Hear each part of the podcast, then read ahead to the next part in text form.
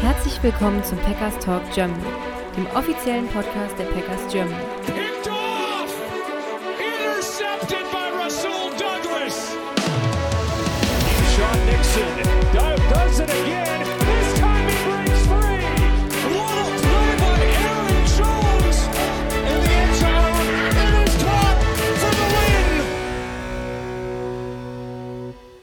Liebe Packers-Fans und herzlich willkommen zu einer weiteren Folge des Packers Talk Germany, Folge 244 heute. Ich bin der Jo und mit mir dabei ist heute wieder der Sebastian. Hallo Sebastian. Hallo zusammen, freut mich, dass ihr weiterhin zuhört, äh, trotz der illustren Spiele aktuell. Ja, äh, fast so ein kleines Déjà-vu, Sebastian, denn ich glaube, die Ausgangssituation ist ähnlich zu unserer letzten Aufnahme, als wir aus einer sehr ähm, enttäuschenden und ernüchternden Niederlage aus dem Raiders-Spiel kamen. Jetzt hatten wir die Bye-Week und jetzt kommen wir aus einer vielleicht noch ernüchternderen äh, Niederlage gegen die Broncos, ähm, worüber wir sprechen werden. Ich habe eben schon scherzhaft im Vorgespräch zu dir gesagt, wahrscheinlich können wir äh, ähnliche Töne anschlagen wie im Spiel gegen die Raiders, ähm, nur noch ein bisschen härter in der Kritik.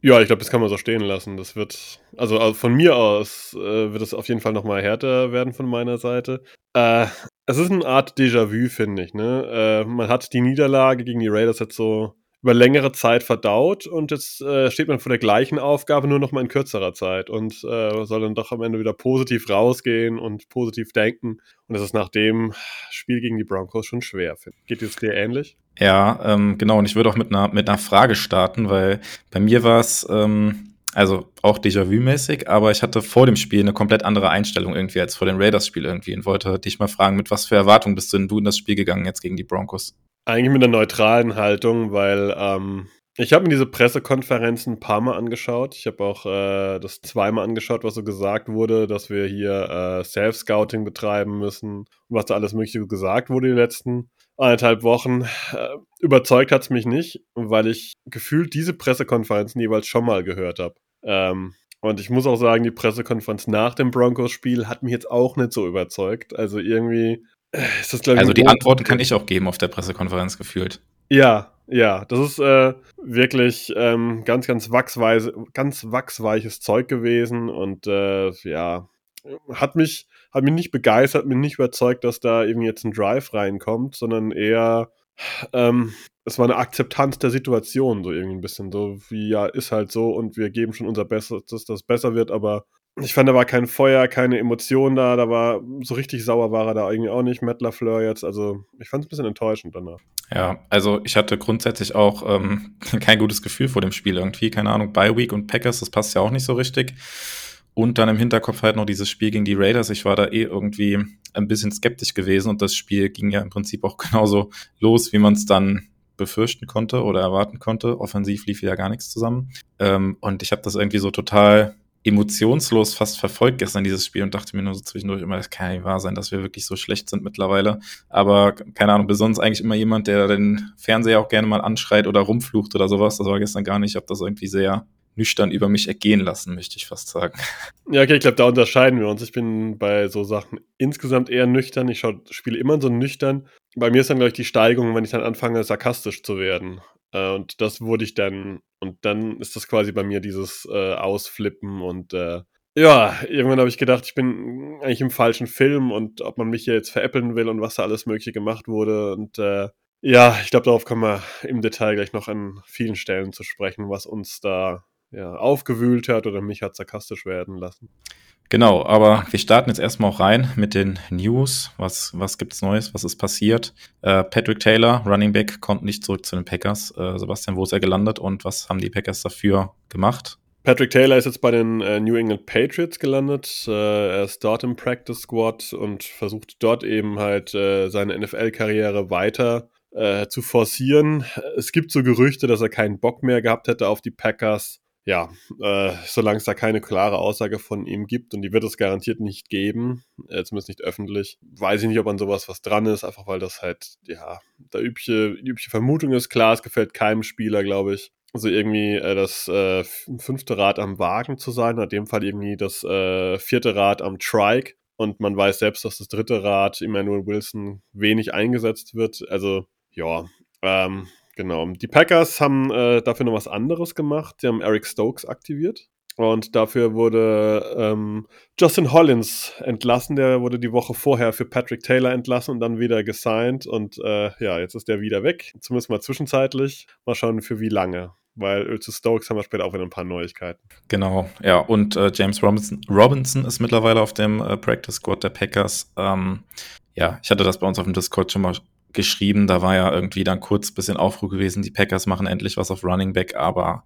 ich glaube, er war zwei, drei Wochen vorher schon mal zu einem Wizard bei den Packers gewesen, wo es dann nicht zu einem Signing kam. Und ähm, ja, nachdem jetzt dann Patrick Taylor nicht, nicht zurückkommt aufs Practice Squad, hat man ihn dann halt gesigned. Ähm, ja, alleine, dass das jetzt zwei, drei Wochen mit dem Wizard her ist und ihn man ihn da nicht direkt verpflichtet hat, sondern jetzt erst als äh, Taylor-Ersatz für ein Practice Squad. Das sagt im Prinzip auch, glaube ich, dann schon alles über seine, seine voraussichtliche Rolle für den Rest der Saison aus. Also wenn sich irgendjemand verletzen sollte, bekommt er vielleicht mal die Chance aus dem Practice Squad dann hochgezogen zu werden für ein Spiel. Aber ich glaube, mehr kann man da nicht erwarten, auch wenn er natürlich auf keine schlechte NFL-Karriere zurückblickt. Ja, sehe ich auch so. Die Packers sind, glaube ich, nicht die Franchise, die Leute diese Elevated dann äh, im großen Stile einsetzt. Das war bislang nicht so. Wäre jetzt bei James Robinson, wenn das so der Fall wäre, das erste Mal so. Da gibt es andere Franchises, die Leute elevaten und dann auch prominent einsetzen, äh, sehe ich nicht. Okay, ja, das soweit zu den News. Ähm, zur, zu Eric Stokes werden wir sicher gleich auch nochmal kommen. Ähm, starten wir rein in den Rückblick auf dieses sehr frustrierende Spiel gegen die Broncos. Ähm, ja, die Stats werdet ihr auch gesehen haben. Broncos in diversen Statistiken vor dem Spiel mit der schlechtesten Defense äh, der gesamten NFL. Ähm, ja, Sebastian, wir kommen aus der Bye Week. Äh, du hast die Pressekonferenzen angesprochen. Es wurden große Töne gespuckt. Äh, John Runyon hat irgendwas gefaselt von wegen, ähm, ja, wir werden so ein bisschen aussehen wie die Dolphins Offense nach der Bye Week oder Elemente der Dolphins Offense werden wir sehen. Ja, und dann ähm, kommen wir aufs Feld, das erste Mal mit der Offense oder mehrere Male mit der Offense und kriegen in der ersten Halbzeit im Prinzip genau gar nichts hin. Ähm, wie erklärst du dir das? Also es ist ja jetzt es ist ja kein, kann, kann kein Zufall mehr sein, irgendwie, dass es nicht funktioniert, weil es ist ja jetzt in mehreren Spielen gewesen. Ähm, statistisch gesehen, jetzt in den letzten vier Spielen, jetzt muss ich mal gerade nachgucken, hatten wir eine Statistik in der ersten Halbzeit von 63 zu sechs Punkten über die letzten sechs, äh, vier Spiele. Ähm, geht gar nicht an, oder? Nee, es geht gar nicht an und ich finde, der Erklärungsansatz ist so breit gefächert, dass man das gar nicht äh, richtig in Worte fassen kann, weil ich finde, der Erklärungsansatz geht bei eine Offensive Line los, die kaputt ist. Und damit meine ich jetzt gar nicht körperlich kaputt, sondern einfach von ihrem Gefüge her kaputt ist. Da werden wir garantiert noch später drüber sprechen, dass da auch Leute, die als Anker da galten oder als feste Konstante, nicht abliefern, dass andere Leute sich nicht weiterentwickeln, dass da Rookies drin sind. Das geht weiter, dass wir einen Quarterback haben, den wir eigentlich evaluieren sollten, der aber dementsprechend schlechte Umstände hat. Ähm, es geht dahin, dass äh, wir Receiver haben, die zu wenig eingesetzt werden. Äh, diesbezüglich, ich hoffe, du schaust gerade nicht auf die Statistiken, wer die meisten Receiving Yards? Ähm, die meisten Receiving Yards gestern im Spiel wahrscheinlich Romeo Dubs, oder? AJ Dillon. Naja, ah okay, da war dieses eine, eine lange Play auch in, im letzten Quarter. Mit 34. Das ist, also, ah, ja, ne, also, sorry, das ist, das ist hart. Ähm, ja, genau. Also da war ich bei den Receivern, die sich auch mal ein paar Drops haben, die mal nicht prominent eingesetzt werden, wo es irgendwie auch keine klare äh, Hackordnung gibt. Wir kommen zu den Snaps zahlen der Receiver gleich nochmal dazu. Ja, und dann kommen wir zum Headcoach und zum Playcalling, was auch kein guter Standard ist. Äh, ich habe es im Vorgespräch ja schon so ein bisschen angedeutet. Matt LaFleur hat bei den Titans ein Jahr Plays gecallt und seitdem nur bei den Packers. Vielleicht, und das ist jetzt mein Hot Take für heute, dann habe ich gleich zu Beginn raus, vielleicht ist er einfach ein sehr, sehr guter Play-Designer. Das sieht man immer mal wieder, dass er irgendwelche Plays designt, die richtig kreativ sind, aber vielleicht ist er kein guter Caller. Also niemand, der ein Gespür für die Situation hat und so eine Offensive ordnen kann, strukturieren kann, sondern er ist halt kreativ am Tischlein und kann die Figuren da potenziell gut rumschieben, aber er kriegt es im Spiel nicht hin, weil ähm, seine Erfahrung ist quasi relativ gering. Und vielleicht muss man auch ehrlich sein, dass Aaron Rodgers mit seinen Adjustments dann doch vielleicht das eine oder andere hat kaschieren können, weil eigentlich kann man mit so einer langen Vorbereitung wie die Packers haben, jetzt nicht solche Drives starten. Ähm, wir können gleich noch drüber reden, inwieweit die Running Backs eingesetzt wurden, was diese, diese scheibchenartige äh, ja, scheibenartige Einsetzen von AJ, ähm, äh, von Aaron Jones da irgendwie sollte. Ähm, was Emmanuel Wilson da wieder zu suchen hatte, ähm, mit seinen vier Snaps und diesem einen Lauf bei auslaufender Zeit, kurz vor der Halbzeit. Da gibt es ganz, ganz viele Sachen, über die wir sprechen können. Aber mein Haupttag ist, ich glaube, Matt LaFleur ist kein guter Playcaller. Und er hatte im Januar 2023 schon überlegt, ob er die Play, die Plays, ähm, das Playcalling abgeben sollte. Und vielleicht wäre das mal ein Weg. Mhm. Ja, ist natürlich äh, nicht unberechtigt die Kritik, sage ich mal, aber natürlich innerhalb der Saison auch schwierig umzusetzen. Aber ja, die Rückschlüsse, die man jetzt ziehen kann, auch auf die Zeit mit Aaron Rodgers, die sind natürlich jetzt äh, auch allgegenwärtig. Und wie häufig haben wir es da irgendwie gesehen? Äh, Run First Down, Run by Second Down und dann Third Down irgendwie ein Shotplay oder sowas. Äh, wo wir uns immer aufgeregt haben und dann äh, ja immer das kritisiert haben. Jetzt bei Third Down, da will Rogers das erzwingen und geht dann tief und ähm, das sind jetzt halt auch Sachen, die wir jetzt unter John Love gesehen haben mit Matt LaFleur. Und da muss man sich fragen, war das jetzt dann früher, oder was heißt früher, aber zu der Zeit von Rogers auf seine Kappe zurückzuführen oder war das vielleicht auch Einfluss von Matt LaFleur, dass das halt auch über die Play Calls kam und äh, nicht alles nur der Dickkopf von Rogers war, der dann irgendwie bei Third Down irgendwie wieder tief Adams gesucht hat oder sowas. Ähm, jetzt hier äh, in dem Spiel, das, das, letzte entscheidende Play dann, wo, wo die Interception geworfen hat, hat äh, Matt LaFleur in der Pressekonferenz danach gesagt, ja, das war ein Play, was er so angesagt hat, das geht auf seine Kappe. Und das muss man maximal kritisieren. Ja, katastrophal. Katastrophal. Und da kommen wir zum nächsten Punkt. wir handeln alles in den ersten 10, 12 Minuten ab. Ähm, Zusammenstellung des Staffs. Wir haben schon oft drüber geredet, äh, warum Joe Barry noch äh, im Staff ist. Ja, wir haben einen Offensive Coordinator mit Adam Stanovich, der mit Playcalling auch nichts zu tun hat. Also es ist nicht so, dass da jetzt irgendjemand noch da wäre, der da mal vielleicht eine helfende Hand so direkt wäre. Ne? Vielleicht, ähm, ich will jetzt gar keine cleveren Vorschläge machen, von wegen hier holt irgendein Offensive Consultant oder bla und blub, aber wie du sagst, gefühlt ist das ein sehr ähnliches Bild mit einem Quarterback, der das nicht leisten kann, mit mit keinem Devonta Adams da vorne drin, mit Leuten, die angeschlagen sind, mit einer schlechteren O-Line und mit einem Coach, der sich davon nicht trennen kann. Beziehungsweise wir haben keine Alternativen im Coaching-Staff, die da Einfluss haben könnten oder das übernehmen könnten. Also eigentlich, ja, hoffen und bangen, dass Lafleur da jetzt die Kurve kriegt, aber ja, wenn das das gleiche ist wie die letzten Jahre, dann ist er davon überzeugt, dass das so gut ist. Äh, ich finde es nicht gut. Ja, ähm, ich würde äh, vorschlagen, wir steigen noch mal ein bisschen tiefer in die einzelnen Units rein und ich würde äh, mal ungewöhnlicherweise mit einer Unit anfangen, die wir, glaube ich, relativ schnell abhandeln können, den Special Teams. Äh, Im Prinzip gibt es da für mich eine Sache, über die man kurz sprechen kann, das verschossene Field Goal. Ähm, Im ersten, äh, in der ersten Halbzeit war es ja noch gewesen. Äh, ich glaube, 43 Yards waren es gewesen. Das erste ja, Field Goal und auch der erste Extra Point. Also alle Schüsse bisher ja drin gewesen von Carlson. Jetzt der erste Fehlschuss. Ich glaube, ähm, das können wir relativ schnell abhandeln, weil da keiner von uns beiden ihm irgendeinen Vorwurf machen wird, äh, mit Rückblick auf das, was er bisher in der Saison gezeigt hat. Nee, ganz und gar nicht. Also das äh, es ist halt der übliche Fehlschuss, der immer dazugehört. Das war jetzt auch kein Ding irgendwie aus 22 Yards oder so irgendwas. Ähm, ja, man möchte es gerne vermeiden, man hätte gerne die perfekte Saison, aber kein Kicker hat eine perfekte Saison, auch nicht Justin Tucker. Daher Schade, aber äh, das hätte es jetzt ehrlich auch nicht rausgerissen, diese drei Punkte in der ersten Halbzeit auf dem Board. Genau, und ich finde es halt äh, jetzt auch müßig, irgendwie darüber zu spekulieren. Ja, wenn er drin gewesen wäre, hätten wir das Spiel vielleicht gewonnen oder sowas. Also daran würde ich es auf gar keinen Fall festmachen. Deswegen, ähm, ja, können wir, glaube ich, die Special Teams Einheit relativ schnell abschließen, es sei denn, du hast noch irgendwas zu Punt Returns oder Kick Returns, irgendwie noch was erwähnenswertes, aber ich glaube, das war relativ neutral. Ja, absolut neutral. Wer mir wieder gut gefallen ist, der Panther, äh, Daniel Whelan. Das war ja, eine gute Performance. Ich glaube, da haben wir wen, der vielleicht ein Panther für die nächsten fünf plus Jahre ist. Gut, dann ähm, ja, gehen wir einfach mal rein in die, in die Offense, würde ich sagen. Äh, wie wir es die letzten Folgen auch immer gemacht haben. Ich würde sagen, ähm, wir starten mal mit der O-Line. Ähm, ja, keine Ahnung, wie, wie ich sagen würde, aber ich glaube auch ein relativ okayes Spiel insgesamt von der O-Line. Es gab da zwischenzeitlich die Verletzung von Myers, wo er mal kurz raus musste.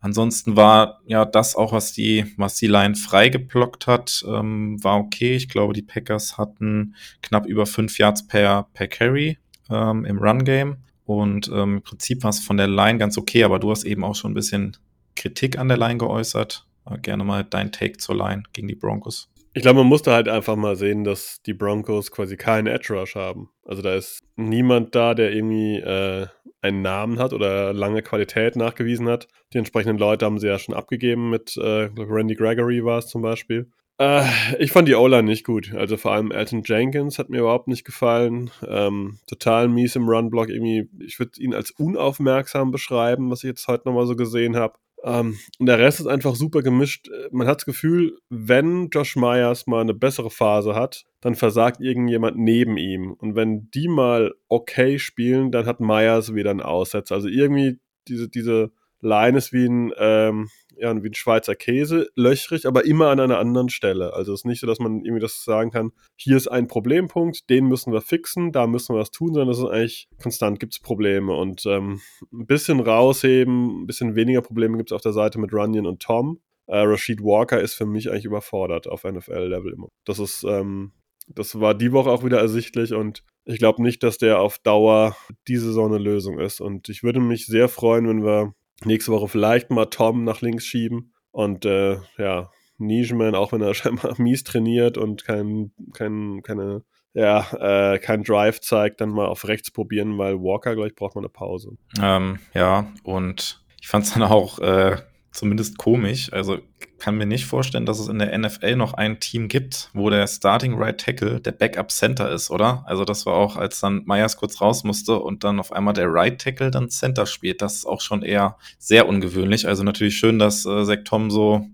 ähm, ja, versatil einsetzbar ist da in der Line und vielleicht viele Positionen spielen kann, aber das ist schon, also das ist ja nur ein Positionsunterschied. Größer könnte er fast ja gar nicht sein oder kann er gar nicht, eigentlich gar nicht sein von, von einem Tackle mitten rein als Center in die Line, oder? Nee, das ist schon eine, eine Besonderheit und ähm, ich glaube, das muss man bei Zach Tom auch positiv rausheben, dass der halt da uns, glaube ich, äh, ein ähnliches Play auf Center wahrscheinlich liefern könnte oder auf Guard wie auf Right Tackle. Ähm, ob es halt ein Top-Play oder ein Top-Level werden wird, das muss man dann mal in ein, zwei, drei Jahren sehen, aber ist okay. Ähm, auf jeden Fall Illuster. Wie du sagst, ich kenne jetzt auch niemand, der von Tackle auf Center rotiert. Äh, ja, ich glaube, die meisten Teams haben einfach einen zweiten Center im Team. Wir nicht. Genau. Und ich habe gerade nochmal nachguckt, die Packers hatten im Run-Game 4,7 Yards äh, per Carry. Das ist äh, prinzipiell ist es ein ganz okayer Wert für ein Spiel.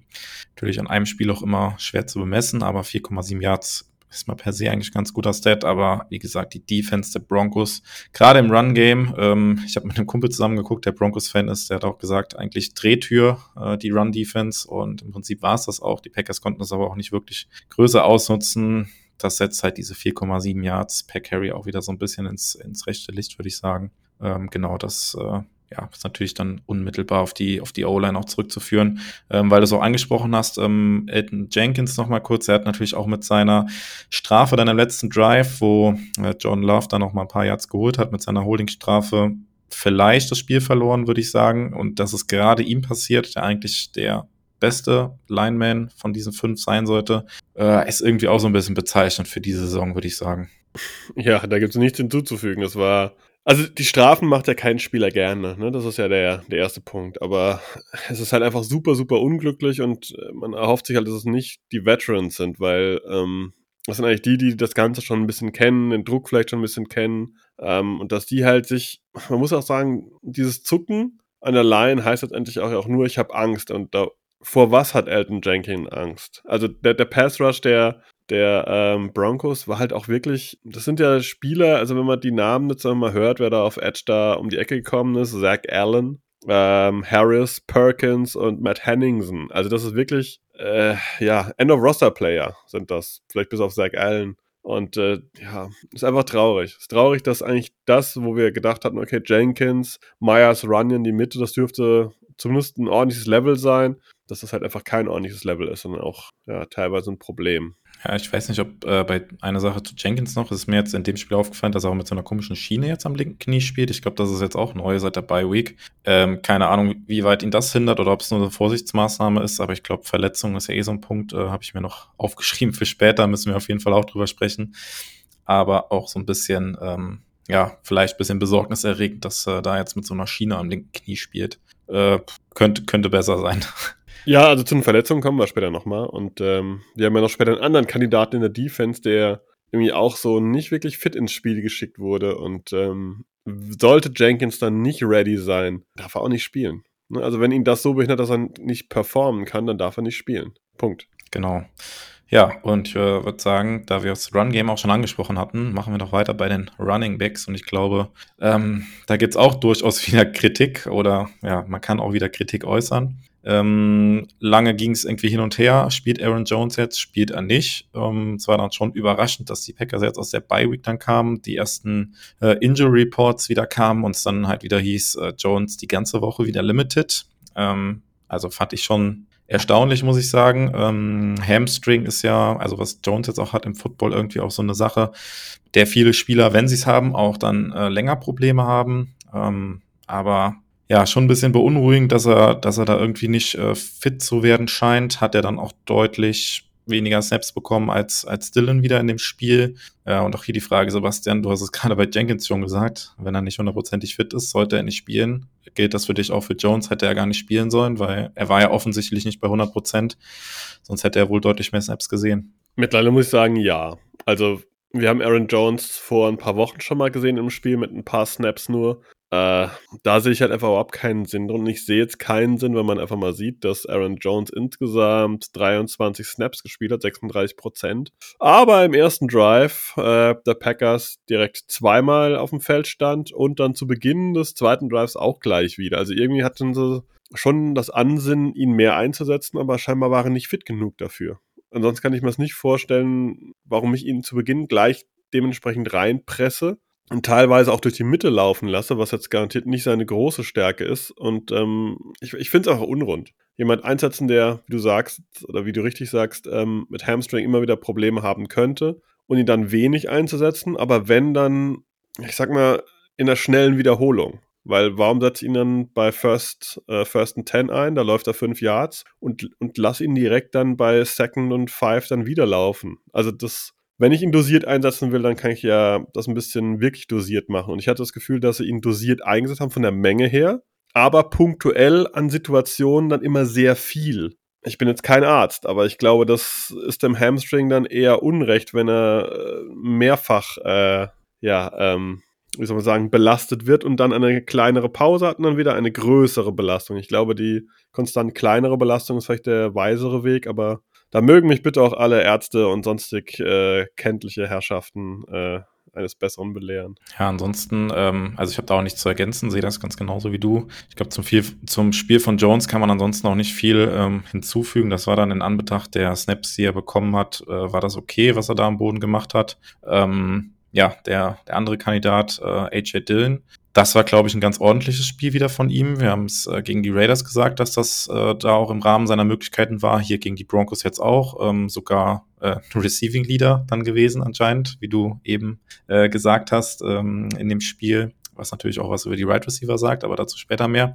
Ähm, ja, von ihm wieder ein ganz okayes Spiel. Was mir aufgefallen war, sie haben tatsächlich auch versucht, mal ähm, AJ Dillon ein bisschen anders auch einzusetzen und haben ihn mal auch über Outside laufen lassen. Ähm, das ist natürlich nicht seine Stärke. Ich glaube aber trotzdem, dass es, äh, dass sie zumindest sein Problem erkannt haben auch, dass es keinen Sinn macht, wenn man halt AJ Dillon drauf hat, dass er halt immer Kopf runter durch die Mitte, weil du musst halt irgendwann auch mal was anderes zeigen, dass die Defense das irgendwie auch zumindest ein bisschen respektieren muss, auch wenn das jetzt keine allzu große Gefahr ist bei einem AJ Dillon und du hast eben die Edge Rusher der Broncos angesprochen, ähm, die ja, jetzt nicht ähm, erste, erste oder das oberste Regal in der NFL sind, kann man durchaus auch mal mit einem AJ Dillon die Edges ein bisschen attackieren. Das war zumindest, äh, fand ich, eine, eine kleine positive Sache, die man aus dem Spiel mitnehmen kann. Durchaus, ja. Würdest du am Ende sagen, AJ Dillon hat ein gutes Spiel?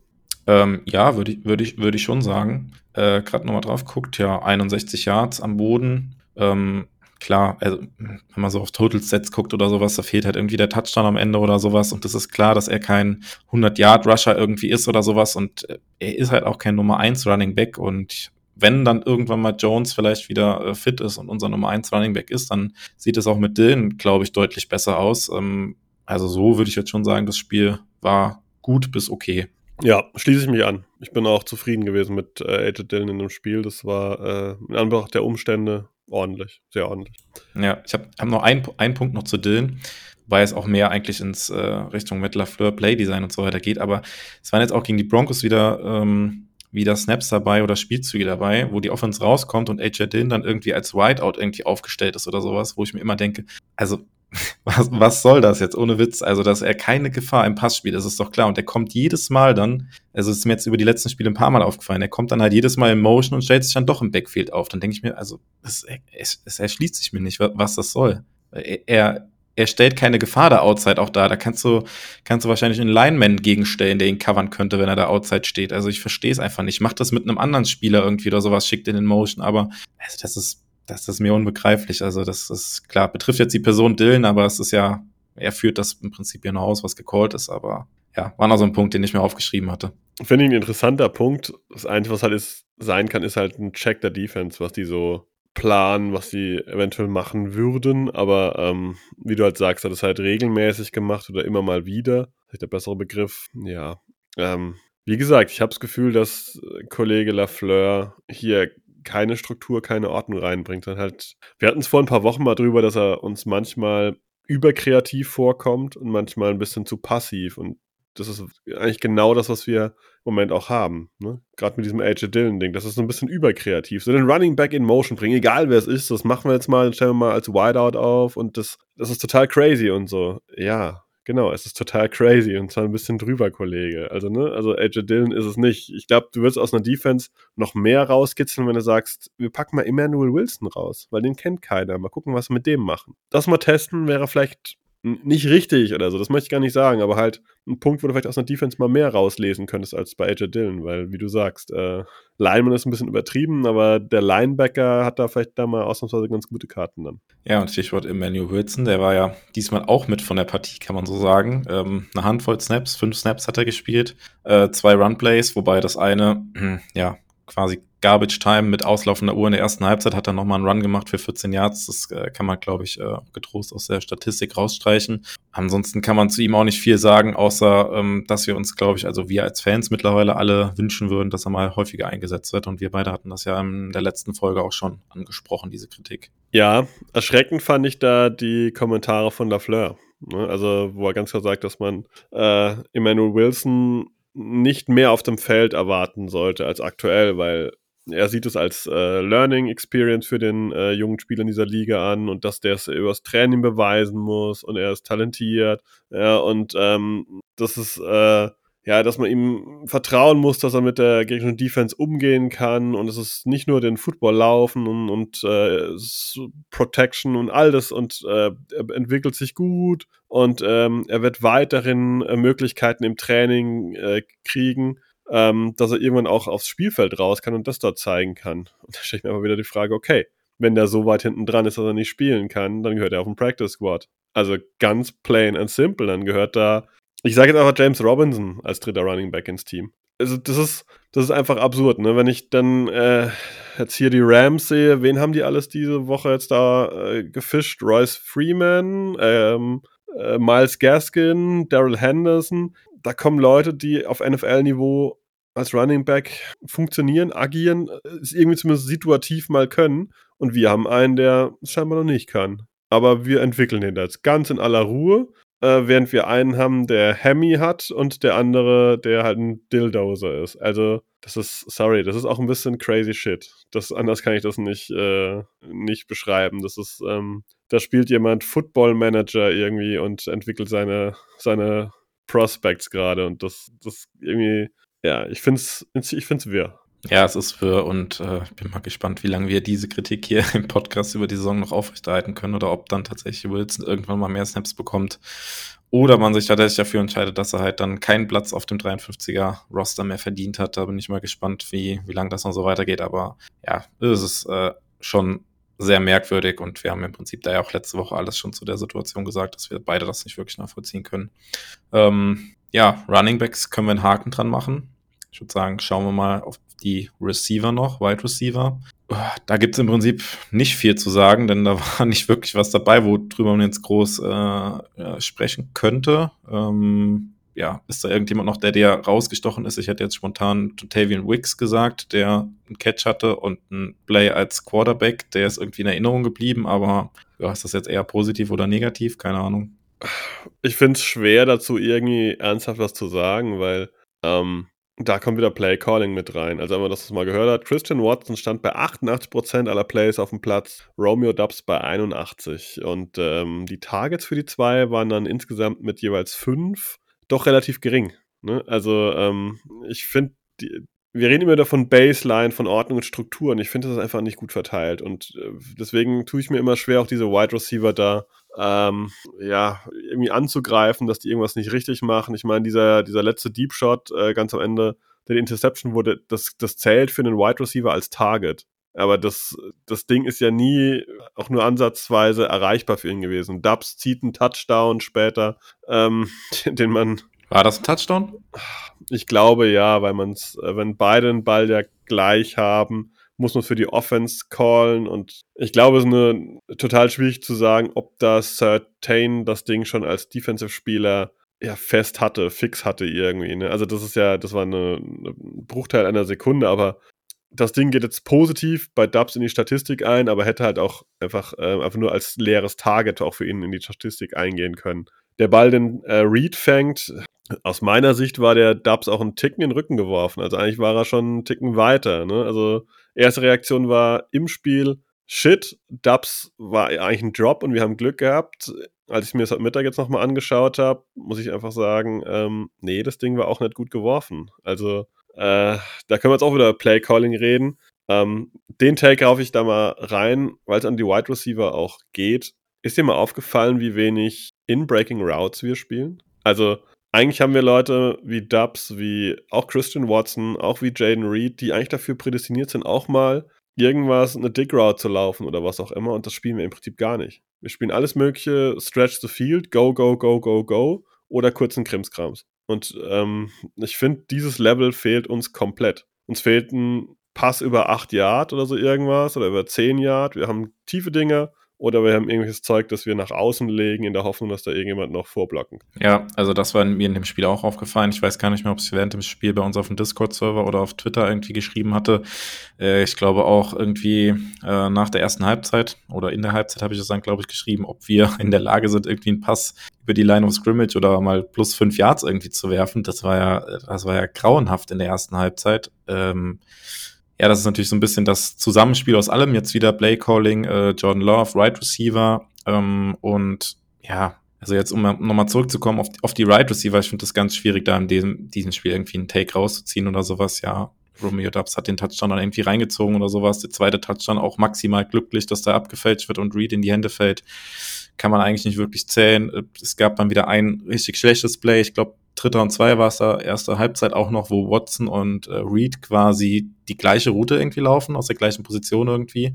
Ähm, das geht halt auch gar nicht. Ähm, und ich muss mal ganz kurz bei Wix einsteigen, ja. weil ich bin eben völlig abgerutscht. Wix hatte ein gutes Play, war auch als, wie du sagst, als, als äh, QB mal kurz quasi eingesetzt, hat einen Pass geworfen. Äh, Snap-Anzahl 14. Also 22 Prozent. Und ich fand jetzt die Dontavon Wicks letzten Wochen nicht schlecht. Also auch das ist völlig unergründlich, warum wir da so eine komische Rotation fahren. Nur das mal noch eingeworfen. Und sonst gebe ich dir recht, ja. Ja, ja also wie gesagt, Receiver finde ich sehr schwer zu bewerten in diesem Spiel. Dieses eine Play da, ähm, ich hatte es gerade angesprochen, wo sie dann die gleiche, gleiche Route irgendwie laufen, was ja, also ich kann es mir halt irgendwie nicht erklären. Ja, junge Right Receiver hin und her, aber wir sind jetzt irgendwie in äh, Woche sieben äh, der NFL-Saison. Die Jungs haben eine komplette Offseason irgendwie zusammen trainiert, ein Playbook einstudiert. Das kann dir einmal in der Saison passieren, aber es ist jetzt in den äh, Spielen, die wir jetzt bisher hatten, ist es mehrmals passiert. Ähm, ja, kein, also keine Ahnung, was ich dazu sagen soll. Das ist, weiß noch nicht mal, ob man da irgendwie Coaching irgendwie mit reinwerfen kann, dass das ein Problem ist oder sowas, weil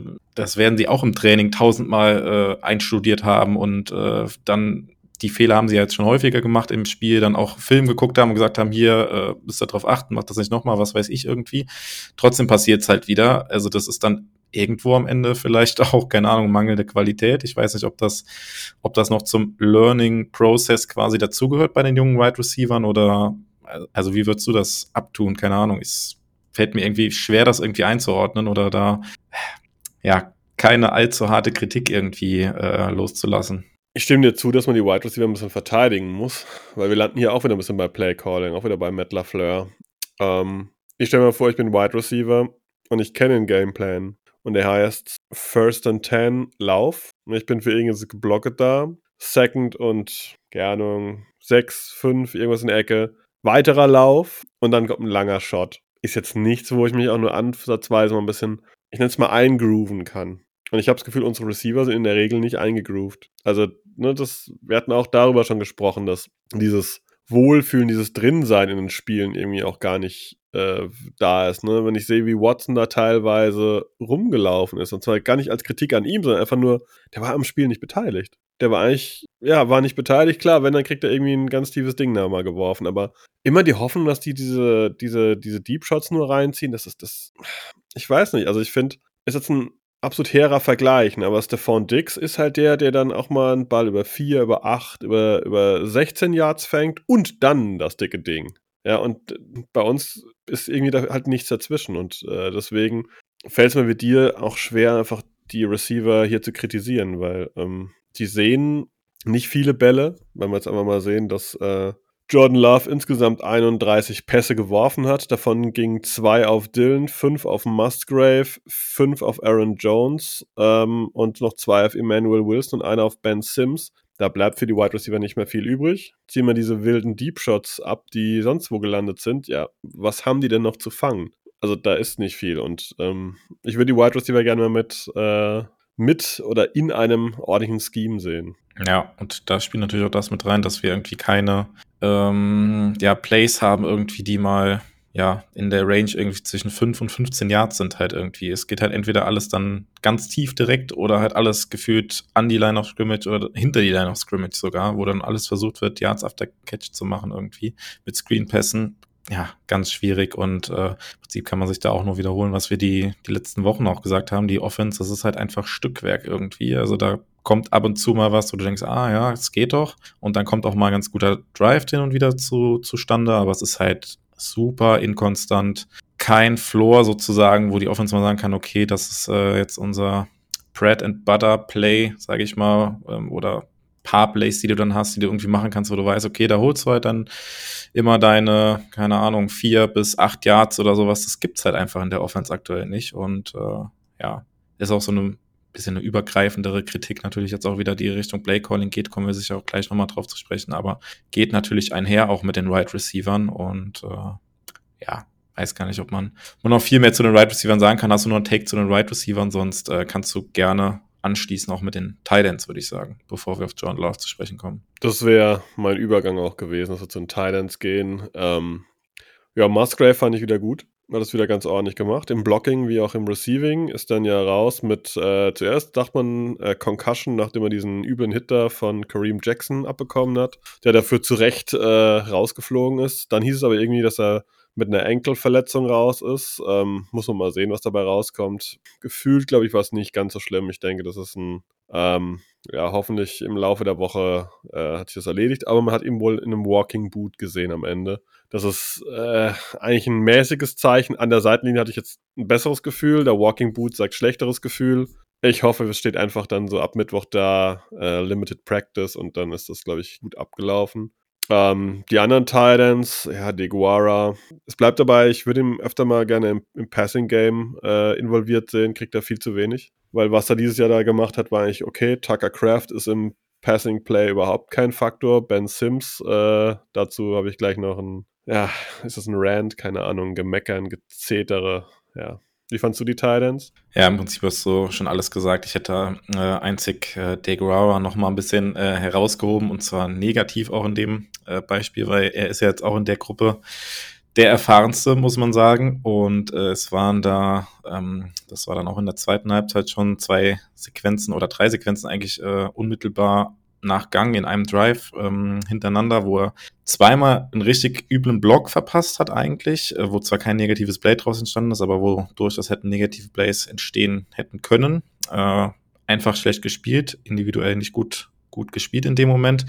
Und er hatte ja dann auch diesen äh, False Start ähm, in der Nähe der Goal-Line, wo dann zwar später trotzdem der Touchdown entstanden ist, aber sollte dir als erfahrener Spieler, was heißt erfahren, also erfahren im Vergleich zu den anderen, die da rumlaufen auf Thailand, äh, sollte dir das eigentlich nicht passieren. Und äh, ja, ich würde ihn auch gern häufiger im Passing-Game sehen. Ähm, oder dass er mehr, mehr Bälle auch in seine Richtung bekommt, aber ich glaube, das ist auch in der in der Offense einfach nicht seine Rolle irgendwie geführt. Und ich glaube auch, dass wir dieses Jahr das, das ihn das letzte Mal da auch bei, bei den Packers im Trikot sehen. Ich glaube, das hat auch irgendwie keine Zukunft mehr bei ihm. Also würde ich jetzt mal schon zu dem frühen Zeitpunkt in der Saison sagen, dass es, dass die Zeichen eher auf Abschied stehen. Ich glaube, der, ja, es ist noch der Rookie-Vertrag, auf dem er ist, der läuft ja aus. Schwierig, ähm, ja, äh, in, die, in diese Coach-Köpfe ist da manchmal schlecht reinzuschauen, aber über den Coach sprechen wir vielleicht später nochmal. Ähm, aber ich gebe dir recht, ja, das, das waren schwächere Punkte. Ich habe jetzt bei DeGuara hauptsächlich auf das äh,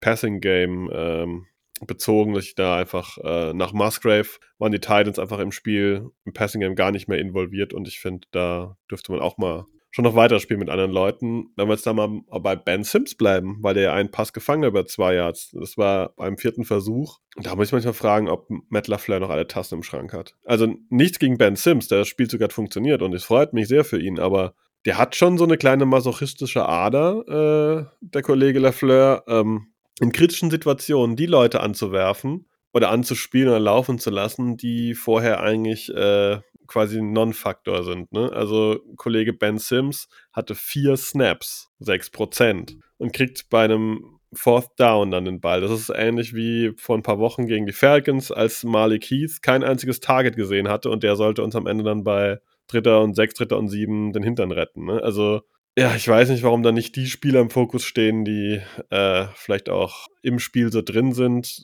Da sind wir auch wieder an diesem Punkt überkreativ. Hat geklappt, ist gut gewesen, dass es geklappt hat, aber ja, ich weiß nicht, keine Ahnung. Andere Teams suchen da ihre Go-To-Guys, wir suchen die End-of-Roster-Guys und das finde ich ein bisschen wirr. Ja, also kann ich dir nur zustimmen. Du hast mir diesen Punkt, hast du mir im Vorgespräch auch schon gesagt, dass du das anbringen wirst und kann dir da nur zustimmen. Also, das ist auch was, was ich irgendwie nicht ganz verstehen kann, aber es spricht auch so ein bisschen vielleicht auch für die insgesamt nicht ganz so vorhandene Qualität, dass man sagt, okay, man hat jetzt auch vielleicht gar nicht den Go-To-Guy in diesen Situationen, äh, wo ich sage, okay, auf den kann ich mich jetzt 100%ig verlassen. Du hast halt keine Devonta Adams mehr oder sowas, der das Ding auf jeden Fall festhält. Du musst halt einfach was riskieren und äh, dass es eventuell vielleicht sogar egal ist, ob das jetzt jemand ist, der vielleicht nur vier Snaps spielt oder nicht. Da stellt ja die Gegenfrage, ist es nicht auch mal ein Zeichen von Vertrauen, wenn ich da auf irgendwen als Go-To-Guy setze? Ziehe ich damit nicht irgendwie vielleicht Christian Watson so ein bisschen die, die Wurst vom Brot, indem ich ihm sage, na gut, kritische Situation, aber ähm, hör mal zu, äh, ein Faktor bist du bei uns nicht und ey, Dubs, dir geben wir das Ding auch nicht. Wir haben da hinten einen, haben wir rechts hinten geparkt, eigentlich war hier Tyler Davis geplant und dann, ja, ihr wisst, wie es ist, ne? dann haben wir irgendeinen Thailand gesucht, Ben Sims heißt der Typ übrigens, Sims I-S-I-M-S geschrieben, ne? also, ähm, ja, und dem werfen wir jetzt mal den Ball zu, das wird schon klappen. Ne? Also, ich weiß nicht, ob das bei den, weil wir es gerade von den Wide Receivern hatten, ob das da nicht auch was mit den Spielern irgendwie macht, ne? dass sie da in solchen Situationen halt nicht im Fokus sind, sondern halt, dass dann heißt, ja gut, Malik Heath, jetzt kommt deine Zeit. Auf geht's rauf aufs Feld, jetzt bist du dran. Ben Sims, jetzt bist du dran. Ich denke, nächster Schritt wäre vielleicht mal, ähm, ja, wenn die, wenn es mit der O-Line so gut läuft, dass wir das nächste Mal vielleicht äh, irgendwie Josh Nischman als äh, Elitable End reinschicken und der kriegt ein Bällchen zugeworfen. Das wäre auch so das nächste Level. Da hat er sich garantiert verdient durch seinen ja, guten Trainingseinsatz. Ihr merkt schon, der Sarkasmus kommt durch. Äh, deswegen sollte man vielleicht wechseln zur Defense. Außer ja, du hast noch was. Äh, wir haben natürlich noch Jordan Love, über den wir sprechen müssen. Oh Ansonsten, ja. Äh, zu deinem Take davor habe ich natürlich keine Anmerkung. Das ja, kann ich im Prinzip auch nur so unterschreiben. Ähm, ja, aber lass uns über Jordan Love sprechen. Ähm, finde auch das Spiel irgendwie insgesamt von Love schwierig zu bewerten. Ich hatte halt irgendwie die ganze Zeit den Eindruck, dass das Spiel über hinweg, mir, mir hat er irgendwie leid getan, so geführt, weil ich doch ähm, hauptsächlich die Probleme im Playcalling halt wieder gesehen habe, ähm, dass er gar nicht so viel mehr, so viel mehr machen konnte. Äh, man kann natürlich da schon kritisieren, den, den Ball auf, auf Dubs, der dann zwar noch ein Touchdown wurde, der aber auch gut und gerne eine Interception hätte sein können. Okay, da war ein bisschen schlecht geworfen. Ähm, okay, der, der Deep Shot am Ende muss er auch nicht werfen, muss er auch nicht erzwingen. Ich glaube, er hätte da auch Dylan offen gehabt.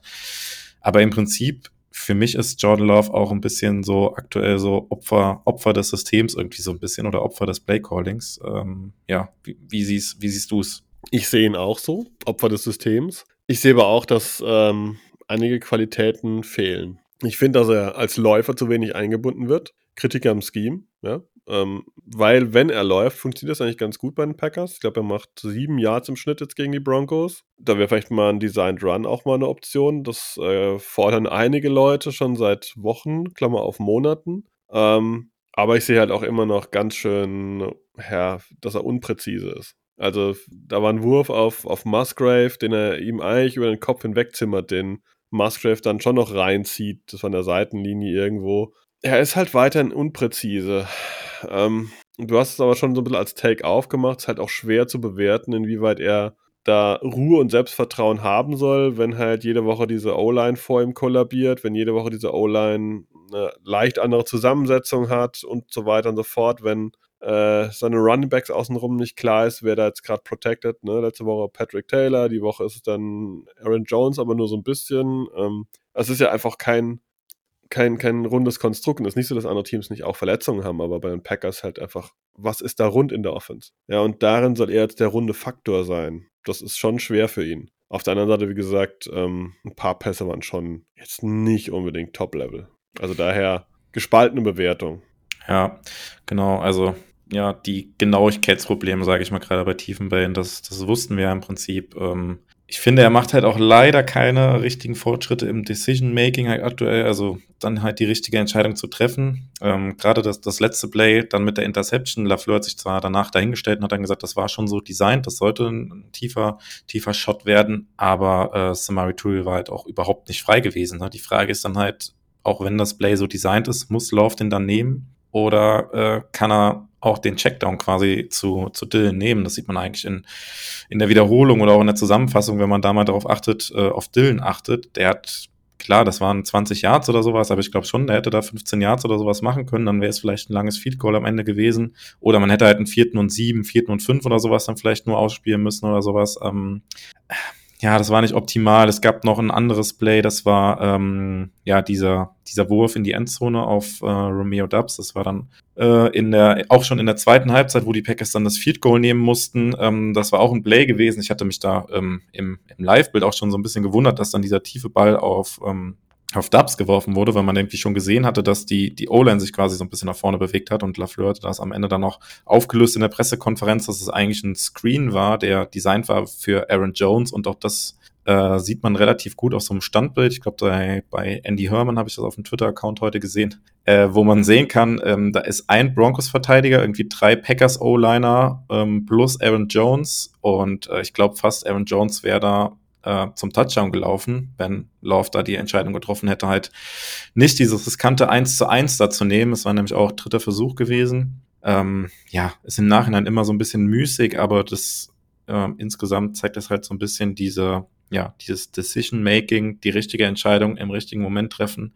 Da hätte ich mir zum jetzigen Zeitpunkt der Saison von Jordan Love schon so ein bisschen mehr versprochen. Andererseits, ähm, das, was ich eben eingangs gesagt habe zu Jordan Love, ist er auch so ein bisschen Opfer des Systems. Er hat nichts, worauf er sich so richtig verlassen kann. Ähm, O-Line immer wieder inkonstant, kein Run-Game und ja, im Prinzip auch vom, von den Play-Designs, vom Play-Calling her wenig, was irgendwie mal in dieser Midrange irgendwie unterwegs ist, wo man sich vielleicht auch mal so ein bisschen Vertrauen aufbauen kann, wenn man da mal zwei, drei, vier, fünf Bälle am Stück angebracht hat oder sowas. Das gibt's halt irgendwie in der Offense gar nicht. Ja, hast du schön rund beschrieben. Ne? War alles dabei. O-Line ein Problem, Receiver Vertrauen ein Problem, äh, Love hat auch kein Vertrauen. Ähm, Präzision Decision Making als Schwierigkeit, aber halt natürlich auch mm, keine Hilfe quasi. Ne? Also es bedingt sich also ein bisschen gegenseitig und äh, deswegen kommen wir halt oft, finde ich, beim Offensive Coordinator, beim Play Calling, beim Head Coach. Und äh, von denen bin ich mittlerweile schon sehr enttäuscht. Was, äh, wenn wir das vielleicht als Abschlussthema der Offense mal ähm,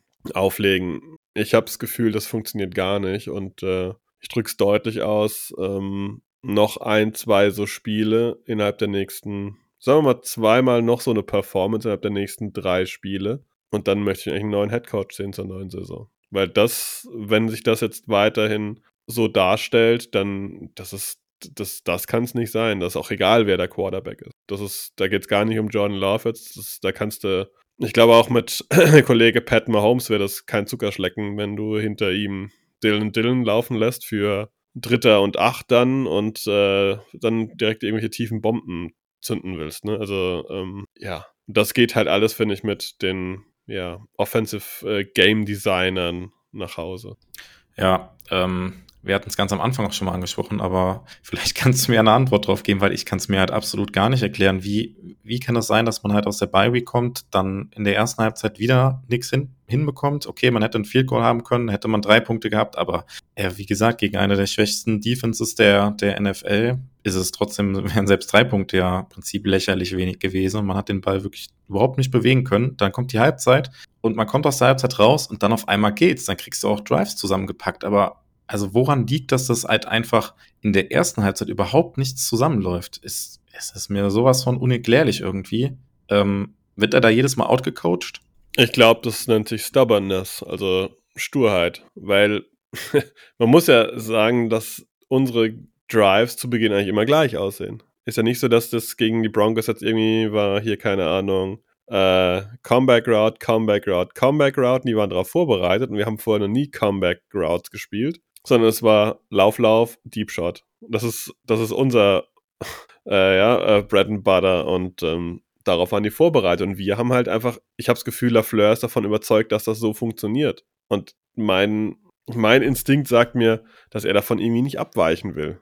Und das muss man ihm jetzt deutlich mitteilen, dass er davon abweichen muss. So wird es in der NFL nicht funktionieren. Und ähm, wie gesagt, er, er hat wenig Plays gecallt in seiner Karriere. Er war bei den Titans Offensive Coordinator und hat Plays gecallt, eine Saison. Dann war er bei den Packers Playcaller. Vorher bei den Rams hat er äh, sechs Viertel äh, Plays gecallt in der Preseason. Mehr hat ihm Sean McVay nicht gegeben. Also eigentlich haben wir da ein absolutes Greenhorn diesbezüglich und äh, wie gesagt, vielleicht wollen wir das alles nicht hören, aber vielleicht hat Kollege Rogers da doch mehr kaschiert und es ist an Lafleur, das jetzt zu ändern. Wenn er das nicht ändern kann, ist er auf Dauer keine Lösung. Zumindest nicht als Head Coach. Oder er muss halt die Playcalls abgeben. Aber nochmal drüber reden, wie Januar 2023, ja, vielleicht ist es eine Option, sie abzugeben. Nee, also wenn er das nach der letzten Saison, nach dieser Saison, wenn das sein Muster ist, dieses Muster funktioniert, in der aktuellen NFL nicht. Ja, und es ist ja mittlerweile wahrscheinlich auch so eine gewisse Kopfsache dann auch gerade bei den jungen Spielern, ne? Weil du, also ich kann mir vorstellen, dass es halt so ist, du kommst halt aufs Feld, ähm, das Spiel geht los, hast eigentlich einen Gameplan im Kopf und du hast halt irgendwie dann auch null Vertrauen in den Gameplan, wenn halt die ersten zwei, drei Plays dann halt schon nicht funktionieren, du direkt äh, mit dem ersten Drive Three and Out äh, vom Feld runtergehst. Ähm, und wöchentlich gleich. Genau, ja. Und äh, also gerade für so ein junges Team, wie, wie sollen die aus, aus sowas rauskommen? Und genau da ist doch, ist doch der Head Coach gefragt und der kann jetzt halt die, die letzten Spiele, es funktioniert halt nicht. Er kann halt einfach nicht liefern, er hat keine Antwort dagegen auch jetzt nach diesen beiden Bye-Weeks, die wir quasi hatten, muss man ja fast sagen, ähm, mit sehr viel Vorbereitung findet er da keine Antworten, äh, den, den Ball zu bewegen. Ähm, also es ist eigentlich nicht zu entschuldigen. Und äh, letzte Woche hast du gesagt, Matt LaFleur ist für dich angezählt. Äh, äh jetzt ist er noch mehr angezählt oder was ist jetzt die Steigerung? Eigentlich hast du ja schon gesagt, es ist, wenn es so weitergeht, ist er für dich nächstes Jahr kein, mindestens kein Playcaller mehr. Ja, ich glaube, er taumelt einfach jetzt schon, würde ich sagen. Ich meine, also die, diese Pressekonferenz danach, das war ja auch, ähm, ich habe es irgendwo bei Twitter gelesen, ich glaube, jemand hatte geschrieben, Schneidman oder Herman uninspiring. Ne? Also uninspirierend. Ähm, da war nichts da an, was man jetzt besser machen kann. Und wie gesagt, wenn die nächsten, für die nächsten drei Spielen zwei wieder offensiv nach diesem System ablaufen und ähm, da ist mir auch egal, ob die Packers das Ding am Ende gegen irgendeine Gurkentruppe dann äh, 20 zu 18 gewinnen können. Aber wenn das wieder über so Gewurschtel ist, dann ist das, ich meine, wie gesagt, wir haben ja vorhin drüber geredet, dass äh, die beiden Touchdowns können für die Packers auch nicht fallen. Dann haben die Packers am Ende da halt einfach drei Punkte stehen. Drei. Ne, das muss man sich einfach mal auf der Zunge zergehen lassen, wenn man auch sieht, was wir jetzt äh, investiert haben. Elton Jenkins und Aaron Jones und einen super zweiten Running Back mit Dylan und jetzt zwei Titans und Musgrave sind wir überzeugt und was wir uns da ja immer alles so, ich sag gar nicht schön reden, aber was wir da haben irgendwie, ne? Christian Watson, wie viele Touchdowns er letztes Jahr hatte und Dubs ist im Aufwind und so weiter und so fort. Ja, davon ist nichts zu sehen. Und entweder liegt es am Quarterback, das glaube ich so zwingend nicht, oder es liegt daran, wie die Leute eingesetzt werden, wie sie die Bälle bekommen, wie frei sie sind. Ich meine, wann haben wir das letzte Mal so einen richtig, richtig freien Receiver gesehen, der jetzt nicht irgendwie ein Deep Shot war? Ich kann mich an keinen erinnern. Wir spielen nur Contested Catches. Und das ist, ähm, ja, sah ich bei den Broncos anders. Das war Jerry Judy das eine oder andere Mal ein bisschen frei über die Mitte gelaufen. Sowas gibt es bei uns gar nicht. Ja, und vielleicht noch so ein bisschen zur Verteidigung auch. Ähm, es bedingt sich halt alles irgendwie auch. Das haben wir eben auch schon mal so ein bisschen gesagt. Ähm, natürlich es jetzt auch mit rein, dass du halt mit Jordan Love jetzt, äh, ja, gegnerische Defenses müssen halt diesen Deep Shot irgendwie nicht so wirklich, nicht so wirklich fürchten, weil sie halt wissen, okay, der ist meistens ungenau, der kommt dann eher im Zweifel nicht an, du kannst die Box zustellen. Okay, wenn du die Box zugestellt hast, kannst du schon mal schwieriger laufen. Und auch wenn die Box zugestellt ist, alles, was irgendwie so Midrange ist, kurz ist und so weiter, wird natürlich auch schwieriger.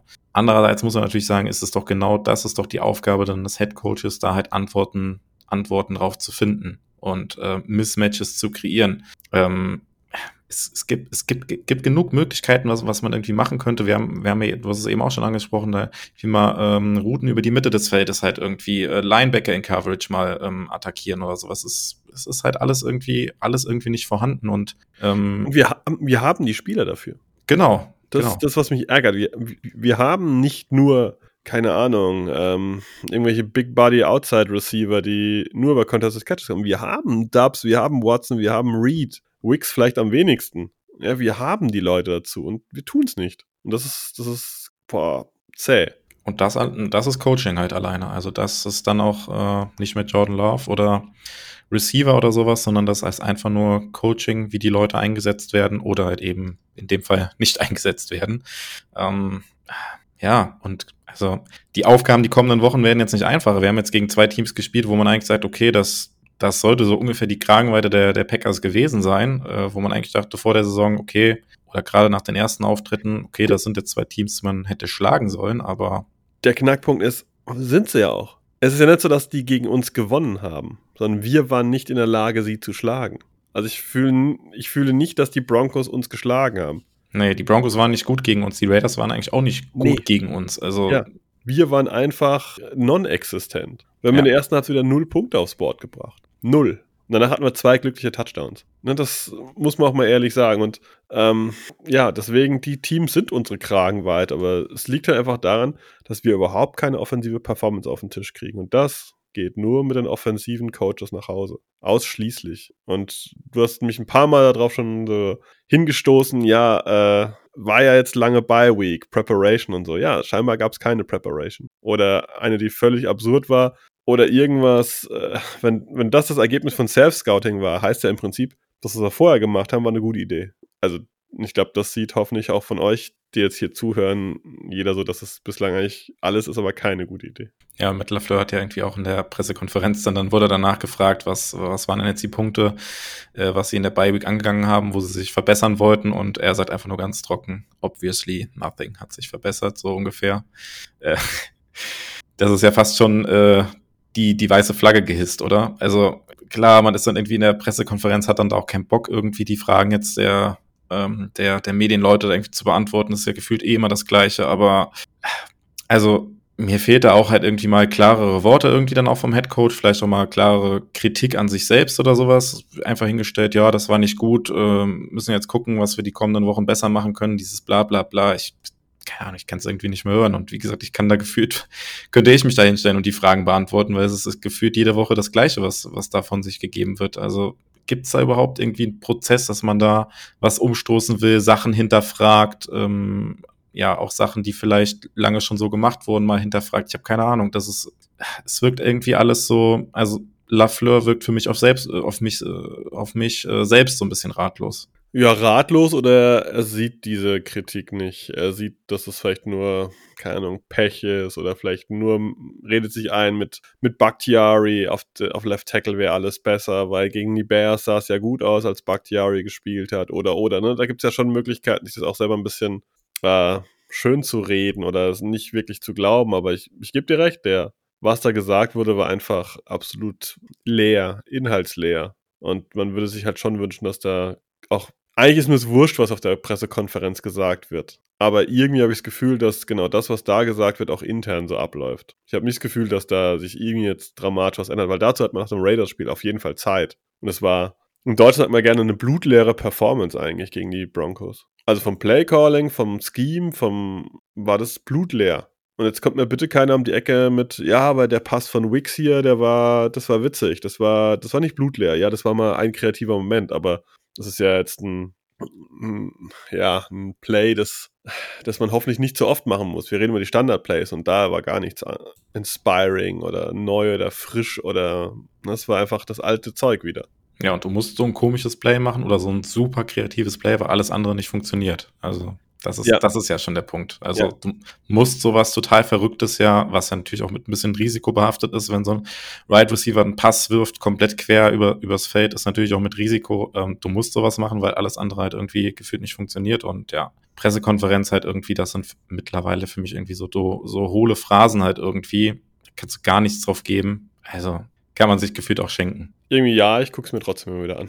das ist vielleicht mein Teil von äh, Masochismus. Ähm, was lange unser Mach auch ein, eine Art Masochismus war, war ja die Defense. Ähm, vielleicht gehen wir mal darüber. Wie fandst du die? Ähm, auch wieder natürlich eine sehr eine, äh, offen gestellte Frage, sage ich mal, von dir.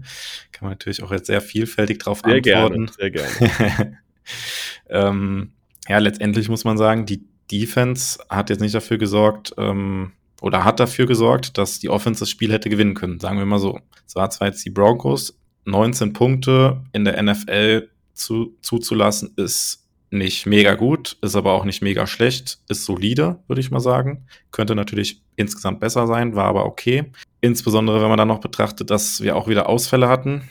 Also Savage ist ähm, ausgefallen. Man kann ja über ihn sagen, was man will. Letztes, äh, letztes Jahr auch durchaus ähm, berechtigt, sehr, sehr häufig in der Kritik gestanden.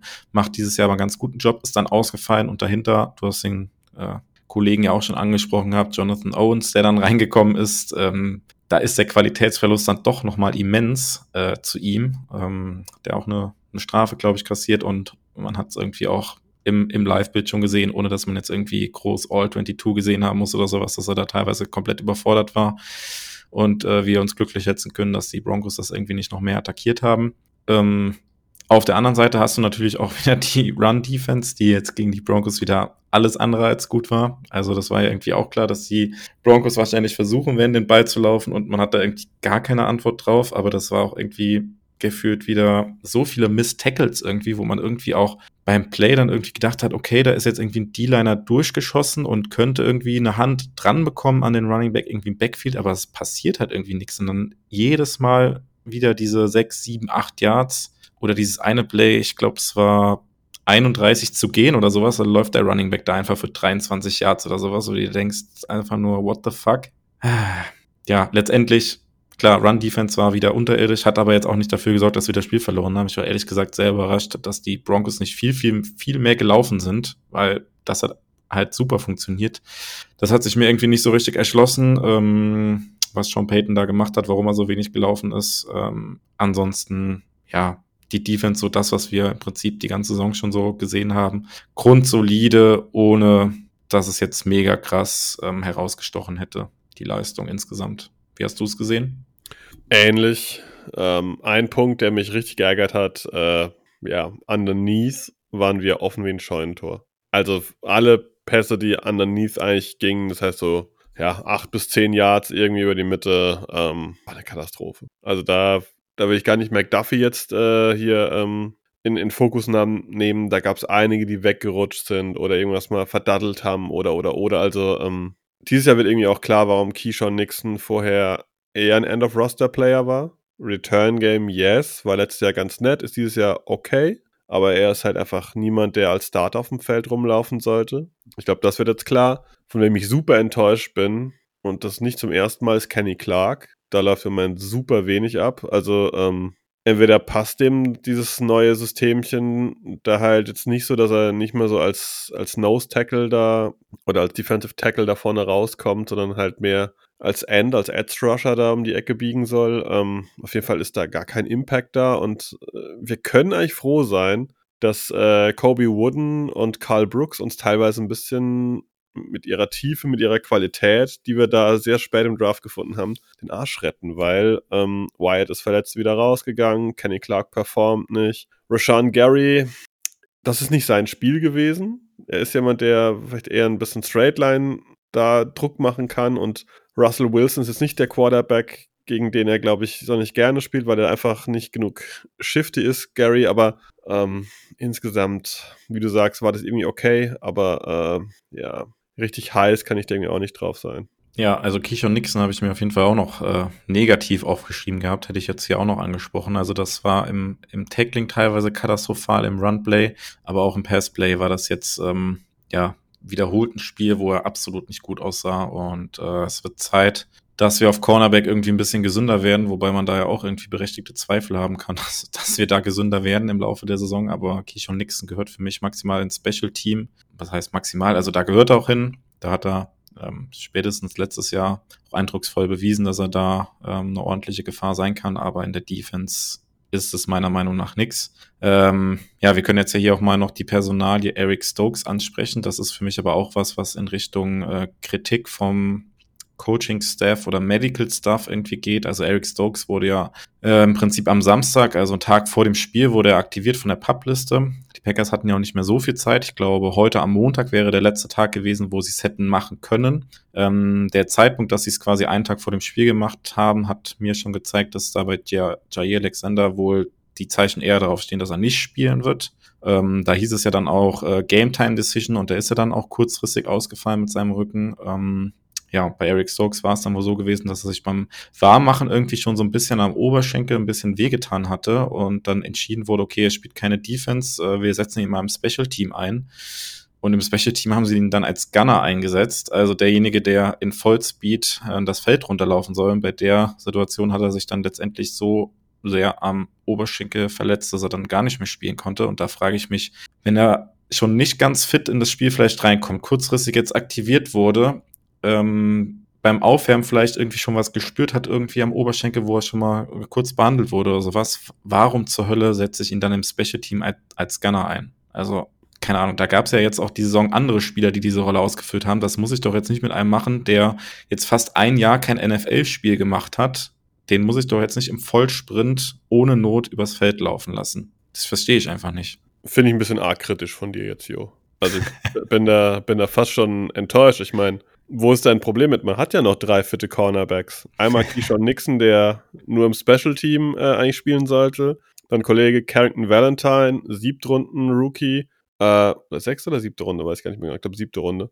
Ähm, der, äh, ja, irgendwie okay ist, aber garantiert noch lernen muss und auch das andere Mal ein bisschen verbrannt wird. Ja, und dann kann man den vierten Corner doch äh, direkt nach äh, vier Special Team Plays wieder rausholen. Ist doch eine super Idee. Also, nee, ich kann dir einfach nur zustimmen, das ist, das ist absoluter Humbug. Und ich weiß nicht, was die Packers da manchmal machen, weil ich solchen Krams, das, das es bei anderen Spielen, bei anderen Teams gar nicht. Das gibt es irgendwie nur bei, bei uns. Also ich kann mich an kein Team erinnern, das so einen Quatsch macht. Dass ein Spieler, wie du sagst, nach einem Jahr wieder zurück aufs Feld packt und dann ähm, ja so, so, so, mies wieder zurückbringt in einer Situation, wo es eigentlich nicht nötig ist, weil da kannst du sonst wen da als Gunner aufstellen, ne, der wenig Snaps sieht und ähm, ja. Ja, es ist frustrierend im Moment. Es ist offensiv frustrierend, es ist defensiv frustrierend und solche personellen Entscheidungen, wie gesagt, diese Salami-Taktik bei, bei äh, Aaron Jones, dass man immer dicke Scheiben nur schneidet, aber davon wenige. Äh, boah, ich weiß auch nicht. Also, ähm, jetzt könnte man böse sein und fragen, okay, ähm, liegt, ist das auch mit ein Grund, warum die Packers so viele Verletzungen haben? Ähm, wir sind jede Woche so ein bisschen erstaunt, wie voll unser, ähm, ja, unser äh, Injury Report ist. Weiß ich nicht, vermag ich mir gar nicht zu beurteilen, kann auch Pech sein. Kann auch sein, dass die Packers da vielleicht mehr angeben als andere Teams, die dann ein bisschen dezenter mit den Infos sind. Das ist sehr schwer, aber ja, äh, wie du halt gesagt hast, unverständliche Entscheidung bezüglich ja, Stokes. Also, ich will das nochmal ein bisschen unterstreichen, aber also du hast mit Jair Alexander, du weißt, okay, der hat irgendwie Rücken, das wird ihn wahrscheinlich jetzt auch die Saison noch länger, länger beschäftigen und dann hast du Eric Stokes, der jetzt nach einem Jahr von von einer Verletzung zurückkommt, lässt du halt dann Gunner im Special Teams spielen. Also Special Teams ja ohnehin sowieso die Leute, ähm, ja, die du da spielen lässt, das sind jetzt eigentlich ja nicht deine Starspieler und du lässt da dann deinen potenziell Corner Nummer zwei vielleicht hinter Jay Alexander, lässt du dann nach einem Jahr, nachdem er reinkommt, Special Teams spielen. Kannst halt 0,0 nachvollziehen. Und äh, dann lasse ich lieber ganz raus. Mit keiner weiteren Death hinten dran. Ja, genau. Also, keine Ahnung, ich habe da keine Worte für, mich extrem geärgert und ähm, ja, jetzt mit dem Oberschenkel, ich habe es ja eben auch schon mal gesagt, das ist ja häufig was Oberschenkel äh, in der NFL. Das sind ja häufig mal so Sachen, die irgendwie ähm, längerfristig sind. Wir haben das jetzt bei Aaron Jones gesehen. Ähm, Christian Watson hatte die ersten paar Spiele, wo er mit der Oberschenkelverletzung da lange raus war. Das kann jetzt was sein, was Stokes wieder zwei, drei, vier, fünf, sechs Wochen zurückwirft. Ich hoffe es nicht, aber ja, potenziell ist das was, was ich auf jeden Fall dem Coaching-Staff ähm, ja, ankreiden würde, diese Entscheidung, ihn da einzusetzen und kann uns noch teuer zu stehen bekommen. Und ja, du hast Verletzungen insgesamt halt angesprochen. Keine Ahnung. Du kommst halt irgendwie in die Bye Week. Äh, es wird dann auch groß gesagt und getört, ja, wir brauchen das jetzt, um gesünder zu werden. Und dann kommt der Injury Report und da stehen, keine Ahnung, eine zweistellige Anzahl von Spielern drauf, die allesamt irgendwie Starter sind. Äh, ja, ich bin auch kein Arzt, genau wie du.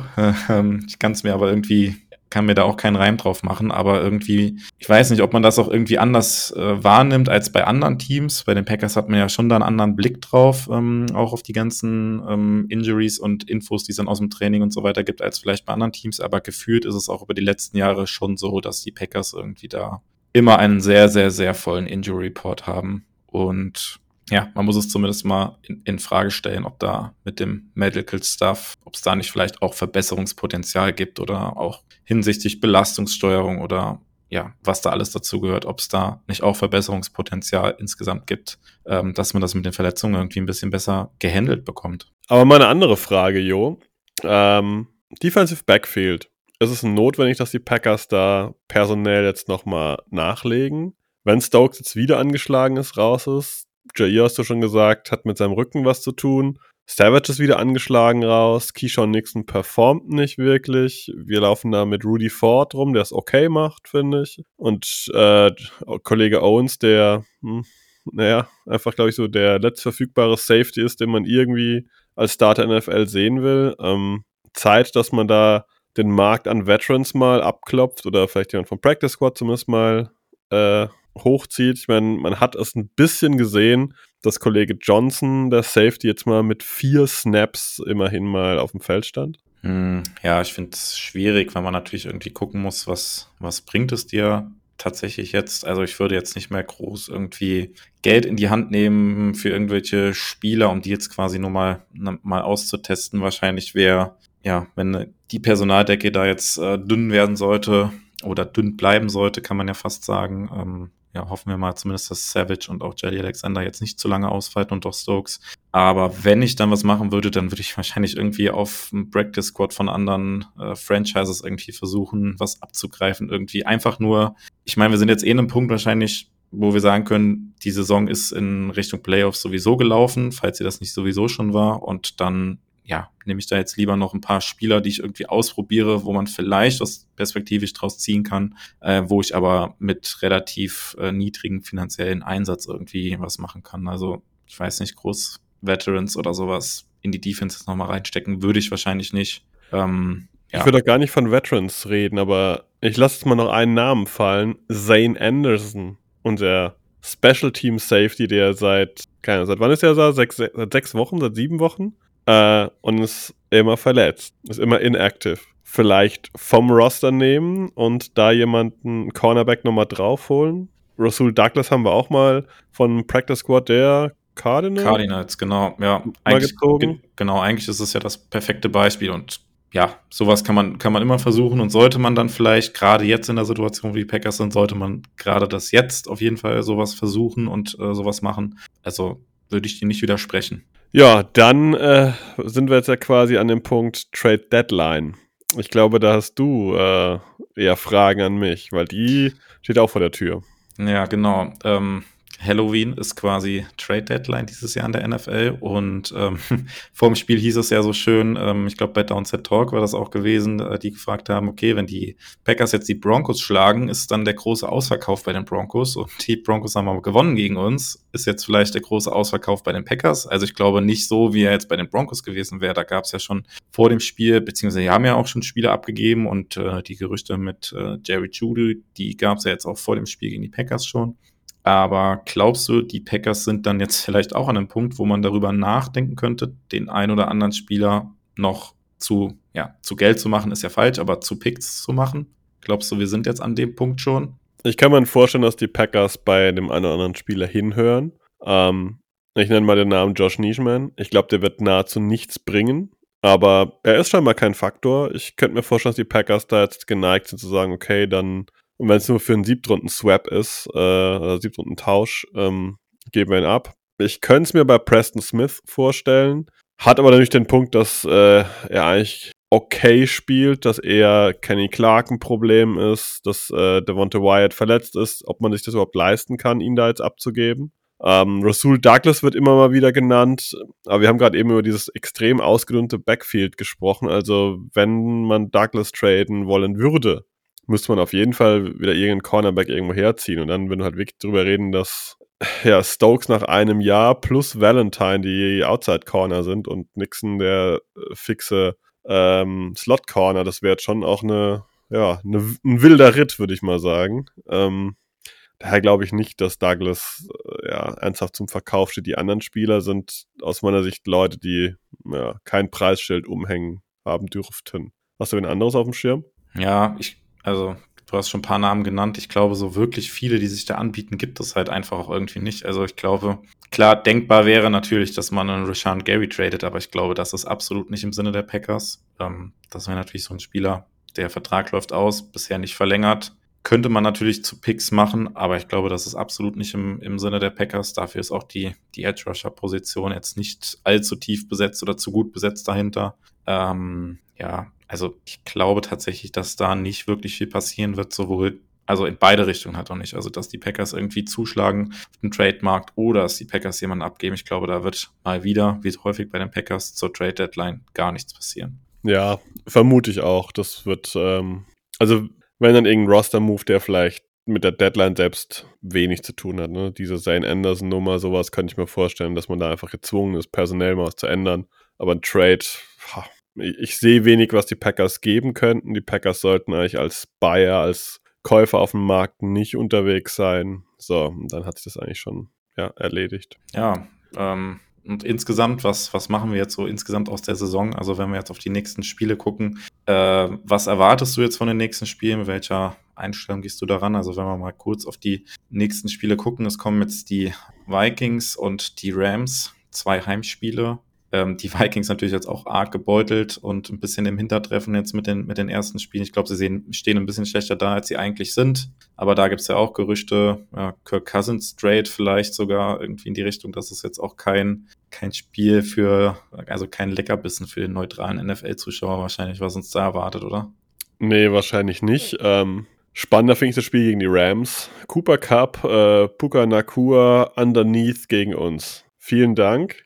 Äh, wenn die da nicht Targets sehen, dann weiß ich auch nicht. Also ähm, das könnte sehr unangenehm werden für uns. Ja, was erwarte ich von der Saison noch? Ähm, Siege, Niederlagen sind mir relativ egal. Ich erwarte Evaluation. Und eigentlich hat mir gedacht, ja, der Quarterback wird evaluiert.